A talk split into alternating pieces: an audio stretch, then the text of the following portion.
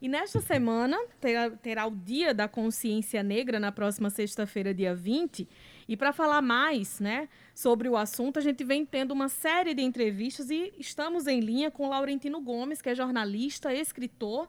Já lançou uma trilogia sobre a história do Brasil, 1808, 1822 e 1889, e lançou a primeira né, a, o primeiro livro de uma nova trilogia, que é a trilogia Escravidão, em que ele vem pesquisando sobre os, as pessoas que foram trazidas para o Brasil, escravizadas e que ajudaram a construir esse país. Mas ele mesmo vai contar mais sobre isso. Seja bem-vindo, Laurentino. Bom dia. Muito bom tê-lo conosco para falar sobre a escravidão no Brasil, para falar sobre o Brasil que nós temos hoje e já vou emendar a primeira pergunta, já com seus cumprimentos iniciais.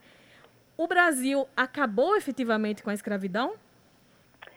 Bom dia, Ivna. Bom dia, Petrônio, Iracema, todo o pessoal da, da Rádio Tabajara. É um prazer, viu, falar com vocês. É, não, eu acho que a escravidão, ela, infelizmente, ela ainda não acabou na prática. Obviamente, ela acabou formalmente com a Lei Áurea de 13 de maio de 1888, quando o Brasil, depois de 350 anos, parou de comprar e vender gente. Só que os abolicionistas do século XIX, Joaquim Nabuco, André é, Rebouças, o José do Patrocínio, Luiz Gama, eles, eles defendiam que era preciso fazer uma segunda abolição. Não bastava apenas parar de comercializar pessoas como se fossem mercadorias. Era preciso também incorporar os ex-escravos e seus descendentes na sociedade brasileira, como, como, cidadãos de pleno direito, ou seja, dando terra, é, oportunidade, trabalho, educação, saúde, moradia. Isso o Brasil jamais fez. O Brasil acabou formalmente, legalmente com a escravidão, mas abandonou seus escravos e descendentes à própria sorte. E o resultado nós vemos hoje nas estatísticas brasileiras. O Brasil é um dos países mais desiguais do mundo. E desigualdade social no Brasil é basicamente sinônimo de negritude. Então, é, existe uma segunda abolição que está à espera de ser feita. Eu acho que é um projeto nacional que nós brasileiros deveríamos assumir o mais rapidamente possível, senão nós não vamos para lugar nenhum, né? E como é, é, mudar a conscientização das pessoas que hoje a gente, quando se fala sobre dívida histórica, sempre aparece alguém para dizer que, enfim, não tem nada a ver, que a história que já passou não é mais importante hoje. E vez por outra a gente ouve pessoas falando que não existe racismo no Brasil. Então, isso é um, um problema, né? Porque é um, uma distorção da história e que tem resultados no nosso comportamento, nas nossas crenças, nas nossas convicções. O, o, tráfico de escravos no Brasil durante três séculos e meio, ele foi, ele, ele, ele tinha uma justificativa racista, de que os africanos eram inferiores, inclusive na, na, na, na, anatomia do cérebro, que eles eram selvagens, bárbaros, praticantes de religiões demoníacas, e que, portanto, a escravidão seria boa para o africano. Ele embarcaria no navio negreiro, marcado a ferro quente, atravessaria o Oceano Atlântico e se incorporaria à supostamente avançada civilização portuguesa e católica nos trópicos. Essa era a ideologia racista que em inúmeros textos, sermões, é, ensaios foram, foi usada durante 350 anos para justificar a escravização africana. E eu diria que essa ideologia racista ainda está entre nós. A ideia de que os negros, no fundo, no fundo, no fundo, são inferiores e não merecem as mesmas oportunidades. Então, o principal racismo no Brasil, ele não é aquele verbal, né? A palavra ofensiva, pejorativa, que uma pessoa pronuncia num estádio de futebol, num, num, num, num shopping center, por causa da cor negra do outro. É um racismo silencioso, aquele que não se expressa como negando oportunidades, essa imensa maioria da população brasileira, para se realizar como seres humanos plenamente, as suas vocações e seus talentos. Então, o Brasil finge que não é um país racista. Aliás, nós criamos no passado essa, esse mito né, de que nós seríamos uma grande democracia racial, mas quando você olha nas estatísticas, o Brasil é um dos países mais segregados do mundo. Ou seja, nós nem precisamos de lei de segregação racial como houve na, na, África do Sul, né, no regime do apartheid. O Brasil não precisou de lei porque na prática ele é um país segregado. E essa desculpa também de que ah, eu não tenho dívida histórica nenhuma porque eu não escravizei, escravizei ninguém, ela não é verdadeira. O, uma sociedade nacional é um pacto que se perpetua no tempo.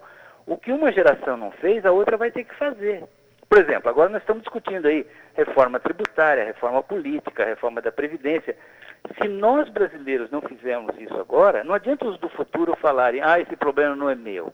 A escravidão é um problema brasileiro e continua sendo nosso problema até que seja resolvido. Então, a melhor coisa que nós fazemos hoje é estudar o problema, refletir sobre ele e tomar providências concretas para resolver esse problema, né?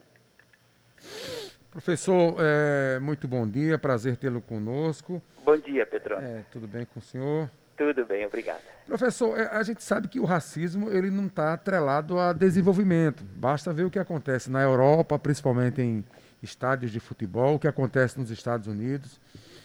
Mas aqui no Brasil, como é que o Brasil é, é visto pelos outros países? Países que respeitam é, a igualdade social, países que fazem por onde não ter racismo, por mais que seja muito difícil.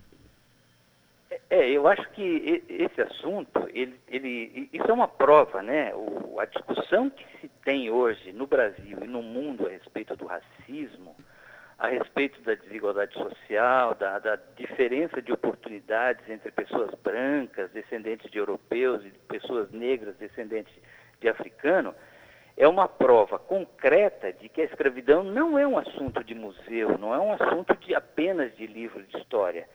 Ela é um desafio permanente do mundo contemporâneo. Claro que eu, eu diria assim que o racismo ele não está apenas na cor da pele, né? Existe preconceito contra pessoas homossexuais, contra as mulheres, contra os indígenas, preconceito contra pessoas pobres, preconceito contra os imigrantes, né? Você está vendo nos Estados Unidos agora estão construindo um muro enorme na fronteira com o México, que eu digo, eu diria que é basicamente um preconceito contra o outro, diferente. Ou seja, esse é um mundo marcado por preconceitos. Preconceito contra os nordestinos também. Contra os nordestinos, eu moro em São Paulo, eu ouço isso, tem muitas piadas, né, que são preconceituosas contra os nossos irmãos brasileiros que moram numa região diferente. Então, é, você vê que a questão do preconceito é uma realidade muito, muito forte hoje no mundo todo. É, agora, eu acho que, o, por exemplo, nos Estados Unidos, ela é mais explícita do que no Brasil. Né? Às vezes as pessoas falam, o americano é mais racista do que o brasileiro. Não, acho que lá a coisa está mais escancarada. Né? As pessoas têm coragem de discutir e brigar por esse assunto. Aqui no Brasil, nós fingimos que nós não somos racistas. Mas nós somos sim. Não só. Se você entrar numa rede social, você vai ver manifestação diária de racismo. Mas principalmente esse racismo silencioso que finge que não é racista e que exclui uma grande parte da população brasileira. Se você pegar quantos ministros negros tem no Supremo Tribunal Federal depois da, da, da aposentadoria do Joaquim Barbosa? Nenhum. Quantos senadores? Um ou dois. Quantos governadores de estado? Nenhum. Quantos eh, CEOs de empresa, médicos, pilotos de avião, escritores, artistas? Uma minoria. Essa é a principal forma de racismo que existe no Brasil, mas a gente finge que não existe racismo no Brasil, né? Pois é, infelizmente é, é um, algo que é repetido corriqueiramente quando o senhor falou sobre a questão de ser, de ser implícito então, quando uma pessoa é seguida dentro de uma loja, de um supermercado, ou quando é maltratada em algum lugar, provar esse crime é uma complicação, é difícil, né? Chegar, denunciar e conseguir ver aquela pessoa sendo punida pela ação que fez. Eu lembro e, que. Pode, é, pode falar. É sim, Ivina, eu acho que isso que é a, a, o nosso auto-engano, né? Existe uma lei no Brasil que pune o racismo, inclusive considerado como lei como crime inafiançável. E imprescritível. E imprescritível. Mas esse é apenas, eu diria que esse é um racismo menor. Os números, os casos são menores do que. Por quê? Porque tem que ser muito explícito, você tem que xingar uma pessoa, tem que ter testemunha, tem que ter boletim de ocorrência na polícia e tal. O que é uma coisa relativamente rara. Quando acontece, sai no noticiário, sai nos jornais, no rádio, assim por diante.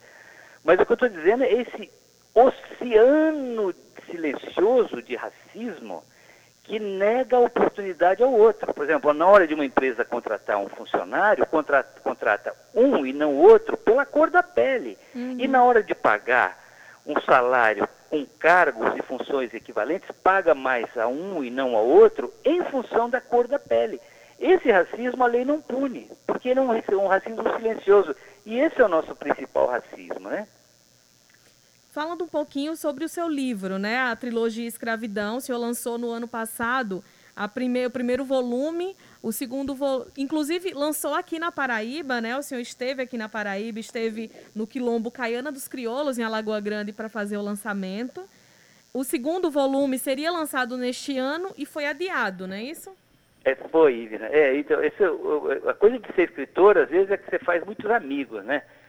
E eu fui, eu, eu sou um escritor que gosta de botar o pé na estrada, viajo muito pelo Brasil e das coisas mais, mais recompensadoras que aconteceram no lançamento do livro, do primeiro volume, foi justamente a Paraíba. Visitei várias cidades. Fui a João Pessoa, fui a Areia, fui a Bananeira, fui a Solânia, fui a, a, a Lagoa Grande fiz vários amigos, amigos queridos que eu tenho aí. Para mim foi hoje eu tenho muitos amigos no quilombo de Caiano dos Crioulos, acompanho de perto a história desse quilombo. E então, porque isso me permite observar, né, que a história da escravidão, ela tem hoje consequências, tem desdobramentos no Brasil, né?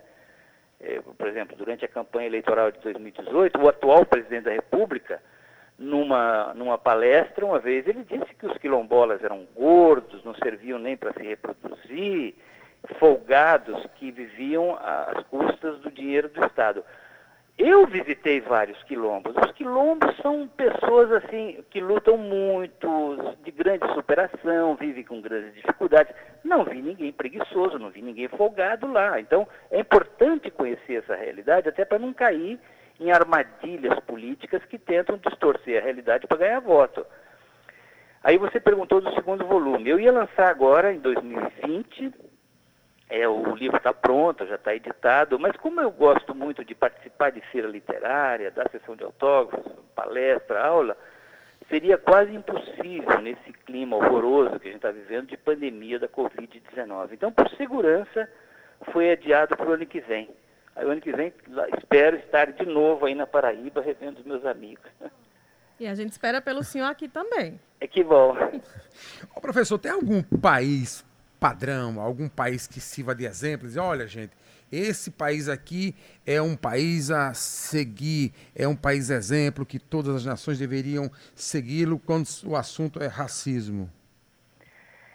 Então, Petrone, claro que isso é tudo muito relativo, né? Às vezes você olha de fora e parece que um país está bem e quando você chega lá as pessoas não estão confortáveis. Eu, eu, eu conheço algumas experiências de tentativa de integração que hoje estão em andamento e que são muito discutidas e tal, mas os países estão conseguindo ir adiante com mesmo apesar das dificuldades. Por exemplo, eu visitei a África do Sul.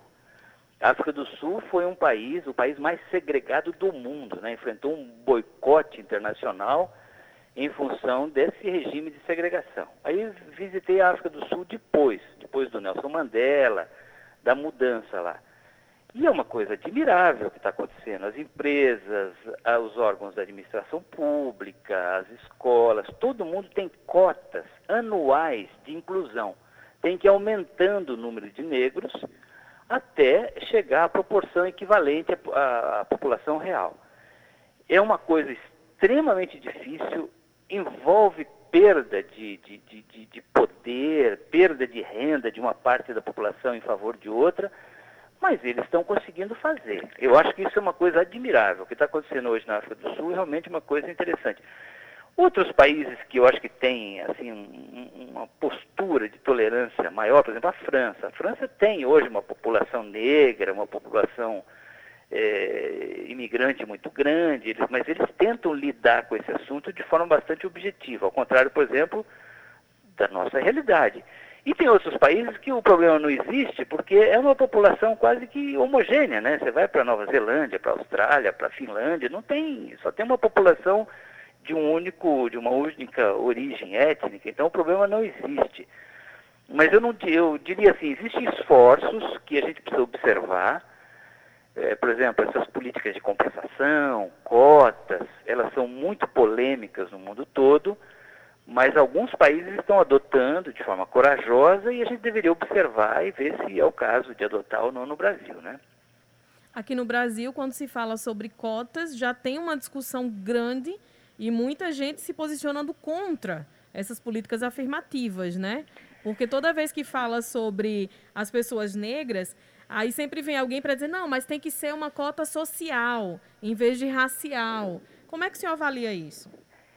Então, eu sou a favor da, do regime de cotas, até pelo seu, digamos assim, o seu caráter simbólico. É a primeira vez em mais de 130 anos, 132 anos depois da, da abolição, que o Brasil adota uma política pública concreta de, de, de, de, corrigir essas desigualdades sociais relacionadas à cor da pele das pessoas. O regime de cotas é muito polêmico em qualquer lugar do mundo. Mas eu sou a favor, até porque as estatísticas hoje mostram que funcionam. Tem aumentado o número de professores, de mestres, de doutores negros nas escolas, tem aumentado o número de, de, de, de, negros. Agora, se você observar o resultado da eleição municipal, o número de vereadores negros é, cresceu muito, de forma muito surpreendente a, a, cidade de Campina Grande, aí na Paraíba, uhum. elegeu a primeira vereadora negra da sua história. Isso, Isso. É, uma, é, uma, coisa a ser comemorada, né? Uhum. A, a, a, capital do meu estado, Curitiba, elegeu a primeira vereadora negra, mulher. Olha que coisa interessante. Eu, eu claro que não dá para dizer diretamente que é resultado do regime de cotas, mas há uma mudança visível que precisa ser celebrada. Agora, o importante é fazer um, a seguinte ressalva. A política de cotas, ela não é uma solução definitiva, ela é um paliativo, ela tenta corrigir um problema que está mais abaixo, que é a falta de oportunidades na infância, na adolescência, ou seja, crianças que nunca tiveram oportunidade de frequentar boas escolas, que tiveram boa moradia, saúde, oportunidades como a outra parte da população tem. Então eu diria que se daqui a 200 anos ainda a gente tiver regime de cotas, significa que o Brasil não conseguiu resolver este outro desafio de dar oportunidades iguais para todos os brasileiros já na infância, já na adolescência. Teve também aí, professor, a Érica Hilton, que foi é, eleita a primeira trans negra da história da Câmara de São Paulo e foi a mais votada Isso. da eleição aí da capital. Isso, então, são, são casos isolados, mas precisam ser comemorados, porque isso não acontecia antes. Então, que bom né, que está acontecendo agora. Em relação a, a. Venho falando do perfil das pessoas racistas no Brasil, eu lembro de ter lido uma pesquisa, acho que feita pelo Diário de Pernambuco há dois anos, sobre como as pessoas se viam, se, se identificavam enquanto racistas ou não, e apenas 17% delas se identificaram como racista, do universo inteiro da pesquisa. Só que durante a pesquisa e na análise feita, mais da metade proferiam cotidianamente palavras racistas, utilizavam ditados racistas e palavras racistas no seu cotidiano. Como uma pessoa hoje que está nos ouvindo agora, que está ouvindo o senhor falar sobre isso e está começando a avaliar como age e como vê o mundo, por onde ela pode começar para não ofender as outras pessoas, porque ainda tem isso quando uma pessoa branca usa uma, uma fala que é racista, ofende a outra, ainda às vezes acha que o outro está se ofendendo muito. Ainda tem gente que chama de mimimi. Na internet é, tem muito disso, inclusive. É, essa, essa, coisa, eu detesto essa expressão mimimi, né? Porque ela, é ela é por si só racista, né? Como se a reclamação, a postura, a reivindicação do outro fosse irrelevante. Uhum. Então tem gente que fala que ah, isso é politicamente correto, isso é uma chatice.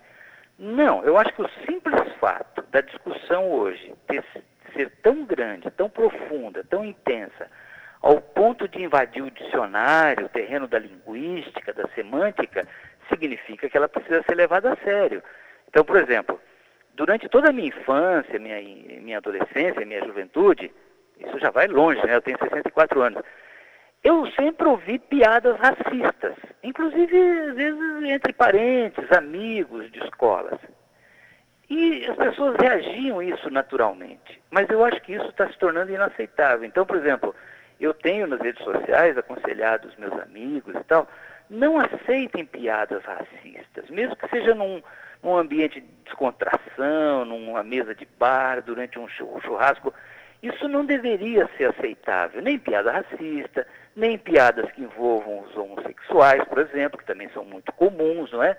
Ou seja, é uma, o que exige da nossa parte, eu acho que é uma atitude de atenção. Porque o, o que está em jogo aí é um respeito pelo outro. Quando você usa o outro como um, um, um motivo de chacota, de piada, significa que não há um respeito adequado em relação ao outro, principalmente se o outro se sente ofendido.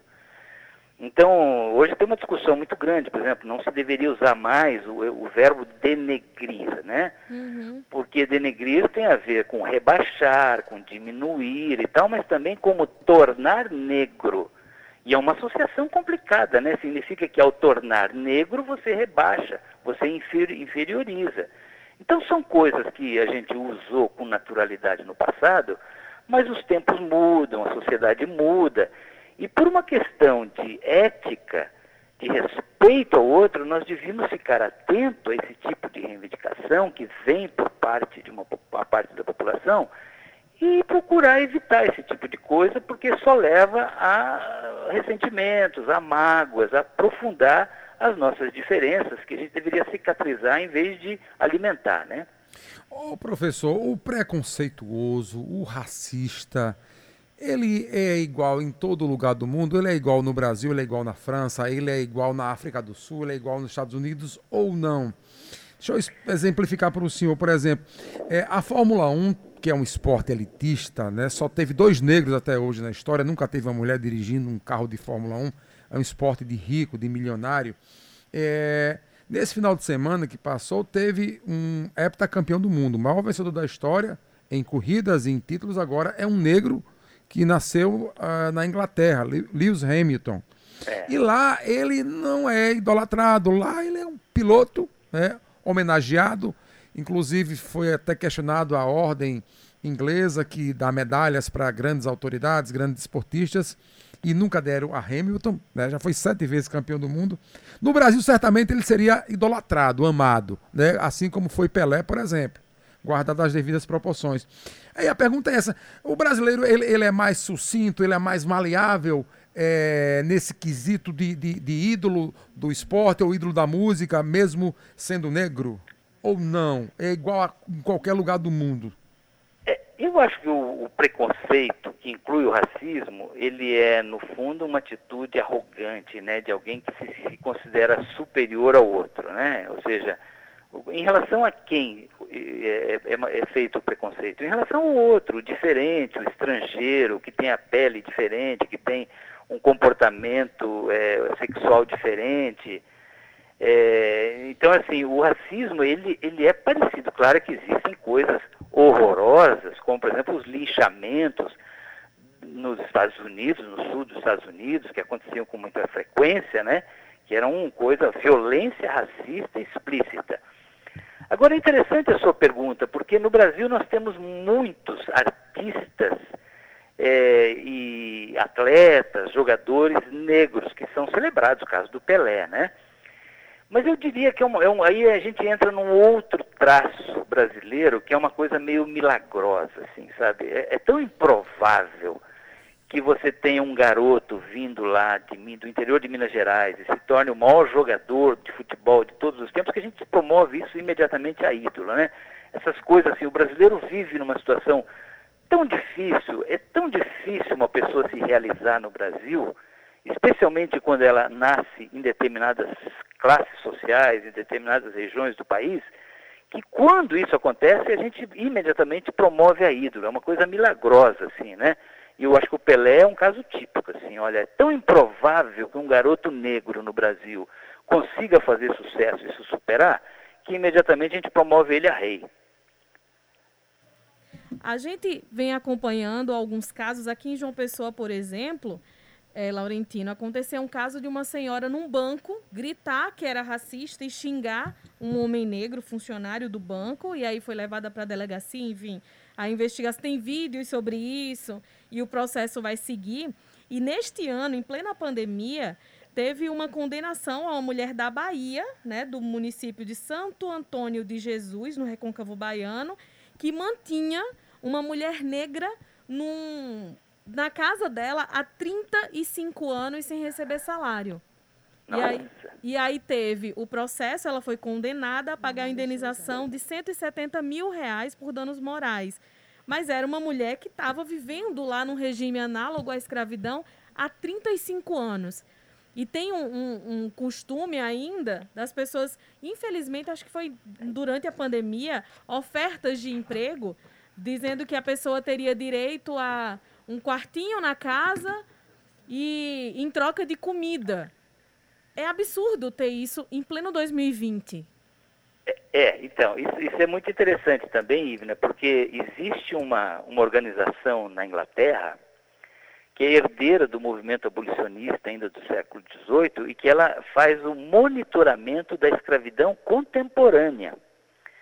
E é, é muito curioso, né? Porque hoje nenhum país do mundo permite legalmente ou aceita a compra e a venda de pessoas, como acontecia até o século XIX, ou até agora no século XX, por exemplo, alguns países é, africanos, como a Mauritânia ou a Arábia Saudita, no Oriente Médio, ainda permitiam a escravidão, em pleno século XX. Nenhum país hoje aceita a escravidão nos moldes antigos, mas essa entidade britânica diz que hoje existem cerca de 20 milhões de pessoas que, vive, que vivem e trabalham em regime análogo da escravidão. Ou seja, em situações indignas, impossibilitadas de ir e vir, traficadas internacionalmente, sem receber salários e recompensa digna pelo trabalho que, que, que fazem. E, infelizmente, o Brasil é um dos campeões dessa lista. Vira e mexe, a polícia vai no interior do estado do Brasil e surpreende um grupo de trabalhadores vivendo e trabalhando em condições muito semelhantes às da escravidão. Não só no interior, mas aqui, por exemplo, em São Paulo, em alguns bairros tem bolivianos, tem imigrantes que trabalham em fábricas de tecidos e, e, e oficinas em condições muito semelhantes às da escravidão. Então, o que mostra, mais uma vez, que a escravidão não é um assunto do século XIX, ele é um assunto do século XXI. Ô, professor, é, a nossa produção selecionou uma pergunta aqui dos nossos ouvintes, o Érico Dantas, do bairro de Mangabeira, aqui em João Pessoa, bairro de Manaíra. Do Tabajara, parabéns belíssimo, pela belíssima entrevista. Gostaria de perguntar, aproveitar para perguntar ao professor Laurentino Gomes, professor, o, qual é a, a melhor arma, a melhor estratégia para a gente tentar acabar com o preconceito racial num país que a gente tem um governante maior, no caso o presidente da República, que explicitamente prega o preconceito, prega esse ódio contra as minorias, principalmente a raça negra, que todos sabemos as suas, as suas falas, né? inclusive é, medindo, pesando negros em arrobas e falando esses absurdos. Como a gente pode lidar quando o maior representante da nação é, propaga esse tipo de, de pensamento? Obrigado.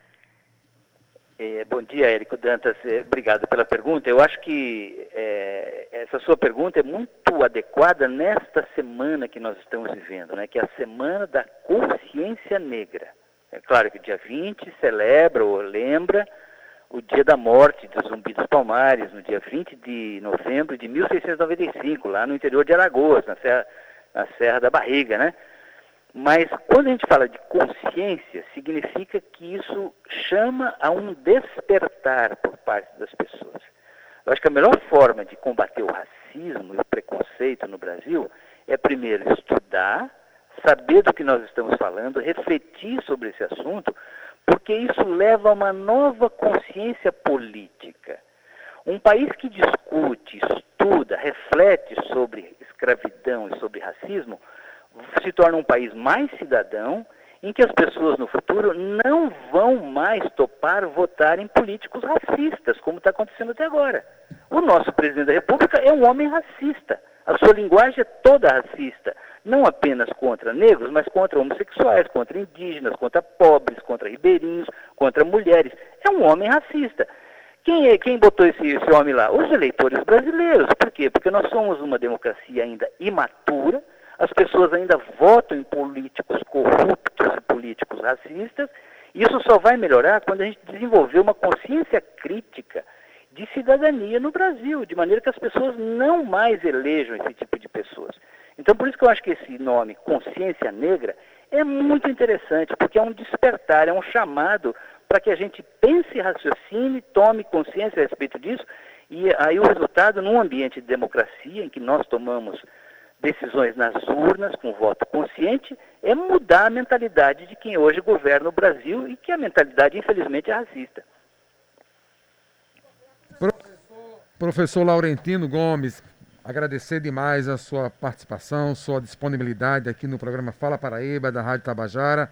Muito agradecido, obrigado, professor. Um abraço, parabéns pelo livro e até uma próxima oportunidade. Eu que agradeço, Petrone e Ivna, obrigado, viu? Bom trabalho para vocês aí. Muito obrigada.